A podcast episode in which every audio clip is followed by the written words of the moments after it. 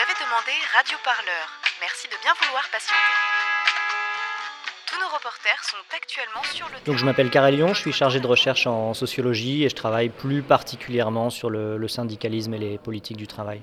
Car à Lyon, si on se rencontre aujourd'hui, c'est parce que ce jeudi, 22 mars, euh, manifestation des cheminots et des membres de la fonction publique, annoncée comme une grande manifestation particulièrement à Paris. Elle ira en gros de Gare de l'Est à Bastille. Tout au long de ces jours là, de préparation de ces manifestations, ça fait quand même déjà deux semaines qu'on en parle, on a entendu une rhétorique plutôt offensive des syndicats euh, qui affirment qu'ils ont un peu mandat pour un mouvement dur, qui sont prêts à, aller jusqu'au bout. Jusqu'au bout, on ne sait pas trop ce que ça veut dire, mais en tout cas aller jusqu'au bout dans une sorte de, rapport de force avec le gouvernement. Tout d'abord, est-ce que pour vous la base, elle suit cette, euh, ces affirmations des leaders syndicaux? Bah, je pense que hum, cette euh, grande combativité des, leaders syndicaux, elle est surtout visible au niveau sectoriel. C'est-à-dire que à l'échelle de, la SNCF, euh, dans les syndicats de cheminots, il y a une intersyndicale, euh, donc une unité syndicale la plus large et qui effectivement, euh, je pense, reflète l'état d'esprit de l'ensemble de la corporation qui est attachée à la défense de son statut et qui voit bien que, cette réforme met un peu en jeu l'avenir de, la SNCF comme service public. Donc, il, y a, il y a ce niveau-là. Un autre niveau qui est celui de la fonction publique, le front syndical est un petit peu moins large puisqu'il y a quelques organisations qui, qui sont restées en dehors, mais l'appel à la mobilisation reflète aussi euh, une très grande euh, insatisfaction euh, qui, qui monte depuis, depuis un bout de temps au sein de la fonction publique avec des conditions de travail qui se dégradent, le gel du point d'indice qui se traduit aussi par des, des rémunérations qui n'évoluent pas, qui snackent. de-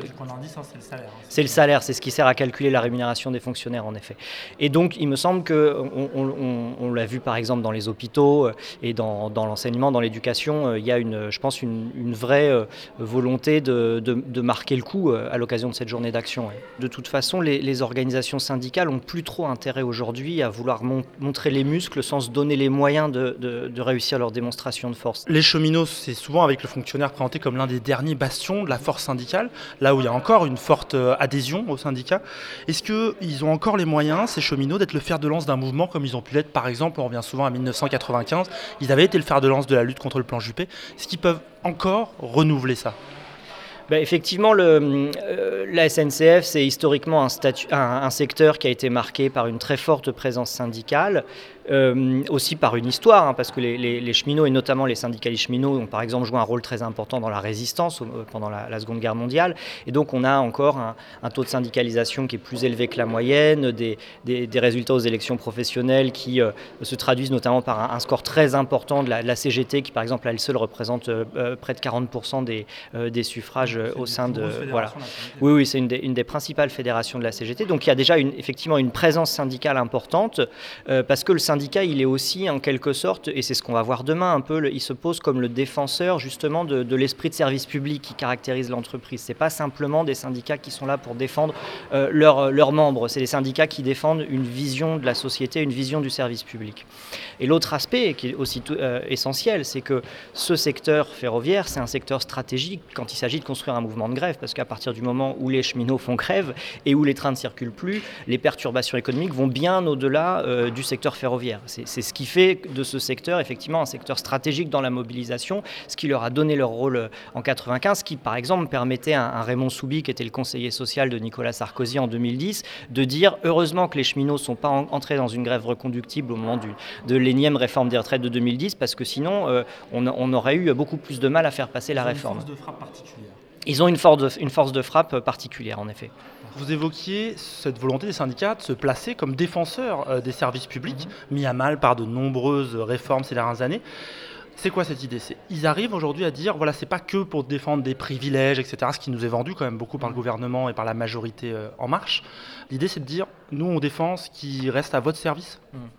Il me semble que là, il y a effectivement une, lutte idéologique importante euh, qui se joue euh, autour de, la journée de demain, qui est effectivement de, montrer que derrière euh, le discours qui stigmatise les fonctionnaires ou les, salariés à statut, comme les cheminots, comme, des privilégiés,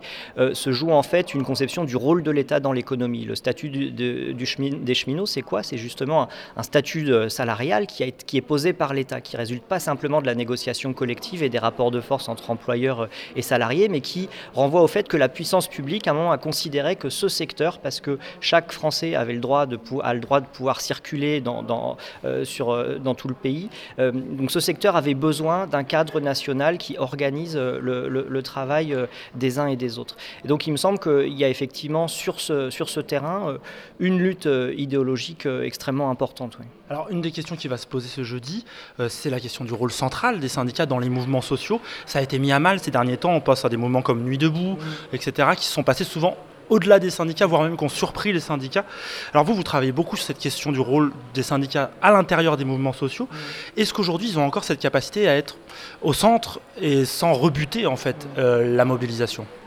Bah, il me semble que les, organisations syndicales conservent euh, toujours une capacité de mobilisation qui est sans égale avec euh, d'autres mouvements sociaux. Simplement, ce qui caractérise les syndicats, c'est qu'en tant qu'organisation, elles sont prises dans deux types d'espaces. Euh, en sociologue, on dirait en gros l'espace des, mouvements sociaux d'un côté, donc tout ce qui participe à l'organisation de manifestations, de protestations collectives, et puis ce qui fait un peu le quotidien du représentant syndical, le, champ des relations professionnelles, tout ce qui relève des négociations, des, des rencontres régulières avec les les pouvoirs publics, les employeurs, etc. Donc les, syndicats sont dans une position un petit peu particulière parce qu'ils se trouvent euh, du coup parfois pris dans des contraintes euh, qui sont euh, liées à l'un ou l'autre espace, donc mis en concurrence dans l'espace des mouvements sociaux et puis contraints par exemple par la, concurrence intersyndicale à l'occasion des élections professionnelles ou du fait que leur interlocuteur patronal ou, public peut jouer un syndicat contre un autre. Ceci étant dit, il me semble que, on l'a bien vu à l'occasion de Nuit debout, debout pardon, et il me semble que c'est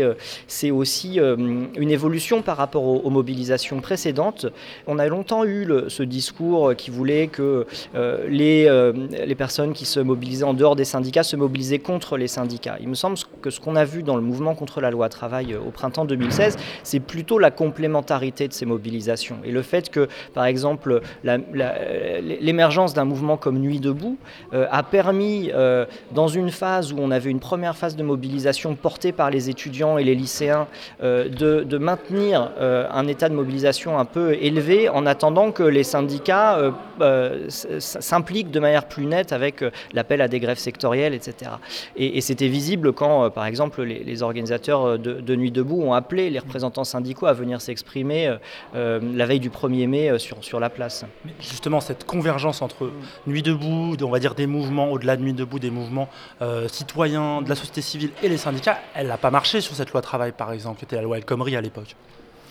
alors moi je dirais plutôt que ça a fonctionné au sens où euh, il y a des rencontres qui se sont opérées qui n'avaient jamais été vues et, notamment justement dans les mouvements précédents. J'avais travaillé avec une collègue sur les, euh, les mobilisations de 2009-2010 et le discours euh, très fréquent c'était de dire bah, s'il n'y a pas eu de, de mouvement c'est parce que les directions syndicales, si on n'a pas gagné dans le mouvement c'est parce que les directions syndicales n'ont pas appelé à la grève générale. C'était un peu un, un, thème récurrent, on revient souvent là-dessus. Et il me semble que ce qui s'est joué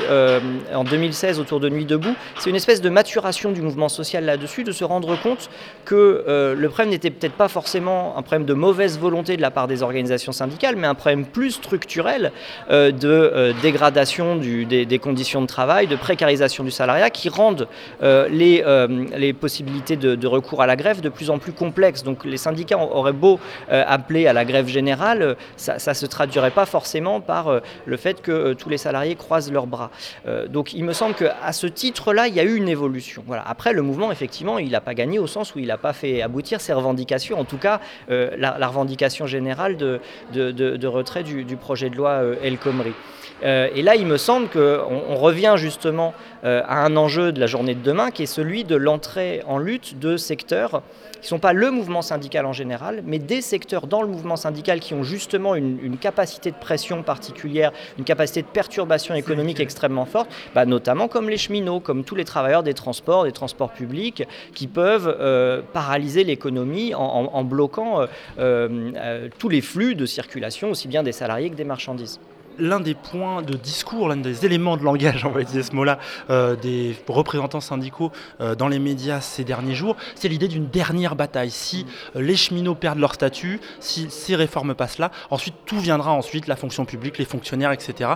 Est-ce que pour vous, d'abord, c'est quelque chose qui porte dans l'opinion, et ensuite, est-ce que pour vous, c'est une réalité? Ça parle aux fonctionnaires. Moi, ça parle aux fonctionnaires que je suis hein, en tant que chargé de recherche euh, au CNRS. Ça me parle, bien sûr, au sens où euh, euh, l'engagement dans la fonction publique, c'est l'engagement aussi dans une carrière ou en contrepartie d'un emploi à vie, d'un salaire à vie, on s'engage on et on met, on met de soi de manière beaucoup plus forte que dans, peut-être dans d'autres types d'emplois. Et puis avec des niveaux de salaire, effectivement, par rapport à des, à des, à des homologues qui ont le même niveau d'études que moi, qui ne sont pas du tout, pas du tout les mêmes. Euh, donc je pense que ce, discours qui est de stigmatiser euh, les fractions, certaines fractions du salariat comme euh, les plus privilégiées, alors que pendant, ce temps, tout un tas de décisions de politique économique, fiscale, etc., favorisent les plus riches, je pense que c'est quelque chose qui,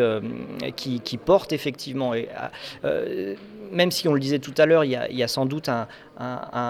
enjeu idéologique autour de, la façon de, cadrer cette mobilisation. C'est-à-dire que la lutte, elle ne va pas se jouer simplement dans la rue euh, par le nombre de manifestants, elle va se jouer aussi dans les médias par la lecture que les uns et les autres réussiront à imposer à cette mobilisation. Donc il me semble qu'effectivement cette, cette question de la défense du statut, elle est en tout cas euh, essentielle pour euh, permettre de fédérer les forces syndicales dans la fonction publique. Et puis au-delà de la question du statut, c'est bien la question du service public qui me semble essentielle parce que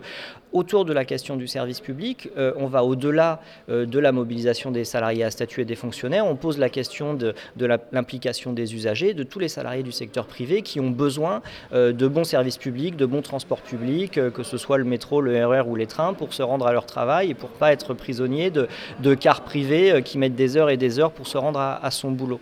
Un point d'ailleurs important dans cette lutte idéologique là, qui, s'est illustré là, ces derniers jours, euh, c'est le fait que pour la première fois depuis longtemps, on a eu un appel à une conférence de presse unitaire de tous les partis de gauche qui se sont mobilisés autour de cette question euh, de la, défense du service public. C'est justement la mise en place d'un cadre qui permet de souligner les enjeux de société au-delà de la défense d'un statut, au-delà de la défense d'un secteur particulier, et donc de, poser les bases pour que puisse se construire un véritable mouvement de solidarité euh, entre les, salariés euh, de, la, SNCF, plus largement de la fonction publique et du service public et les usagers. Voilà, parce que je, je pense qu'aujourd'hui,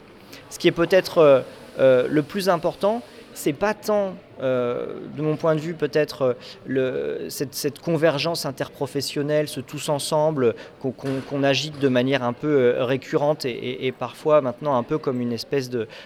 fétiche, il me semble que ce qui est essentiel pour que justement puisse se construire un rapport de force, c'est qu'un mouvement suffisamment fort puisse s'ancrer dans un certain nombre de secteurs et qui puisse exister, à défaut d'une convergence interprofessionnelle,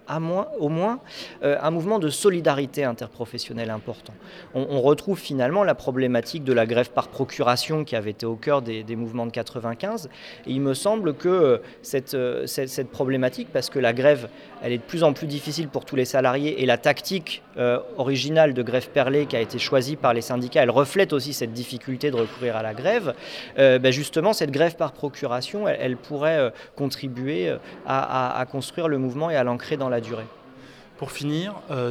jeudi soir, quelles sont les deux trois choses que vous regarderez pour vous dire est-ce qu'il a, y a quelque chose qui s'est passé ou est-ce que c'est une manifestation qui n'aura pas de lendemain? Eh ben, les quelques critères, à mon avis, auxquels il faut être attentif, c'est bah, précisément le, nombre de, manifestants, euh, le nombre de manifestations également, parce que c'est généralement aussi un, critère de, l'ampleur de la mobilisation. Est-ce qu'on est uniquement avec des manifs dans des grands centres euh, urbains ou est-ce que, y compris des, villes plus petites, sont touchées par ça? Le nombre de grévistes, pas simplement à la SNCF, mais dans l'éducation, dans les services publics, les hôpitaux, etc. Et puis, et puis les, déclarations qui, euh, qui sortiront euh, de, la journée de la part des leaders syndicaux. Mais par ailleurs, je pense que au-delà de, du bilan qu'on pourra tirer euh, à, la, à, la, sortie de cette journée de mobilisation, on est d'ores et déjà dans une séquence qui va au-delà de la journée de demain, grâce au calendrier qu'ont posé les syndicats du ferroviaire avec leur système de grève de deux jours tous les cinq jours. Donc on est dans une épreuve de force qui de toute façon va se prolonger au-delà de la journée de demain. Euh, et euh, la journée de demain va permettre en quelque sorte de voir quel type de dynamique peut euh, se, construire autour de ce rapport de force. Citoyens il nous faut la Bastille Oui est-ce que vous m'entendez là Vous me recevez? Oui Tristan, une place de la Bastille, noir de monde en ce 14 juillet 1789. Radio Parleur. La prise de la Bastille C'était sur Radio Parleur aussi.